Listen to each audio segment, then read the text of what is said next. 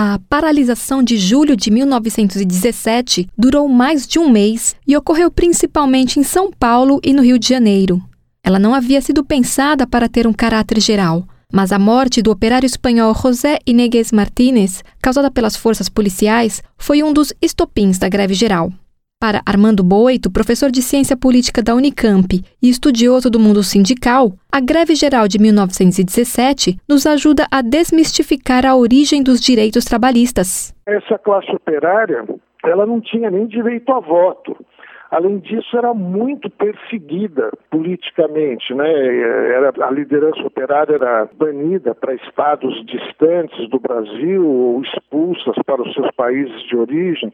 Apesar disso, os anarcos-sindicalistas, eles conseguiram colocar em pé um movimento operário, fundaram a Confederação Operária Brasileira em 1906 e organizaram muitas greves. Boito lembra que a mobilização operária continuou após a Revolução de 1930. Foi nesse contexto que Vargas aprovou a legislação trabalhista. O Getúlio Vargas sempre apresentou os direitos trabalhistas, que no seu governo vão sendo estabelecidos e finalmente consolidados na CLT de 1943, como uma dádiva do Estado brasileiro, subliminarmente uma dádiva dele próprio. Isso é uma mitologia.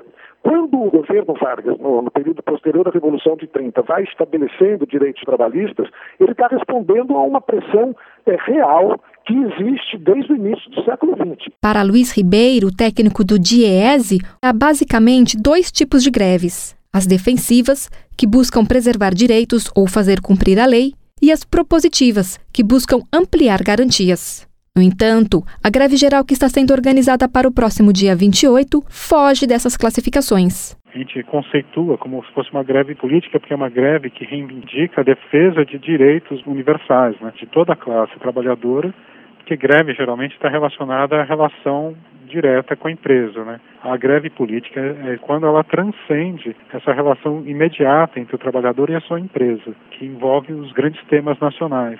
O papel das greves continua marcando a história do Brasil. De São Paulo, da Rádio Agência Brasil de Fato, com reportagem de Rafael Tatemoto, Daniela Stefano.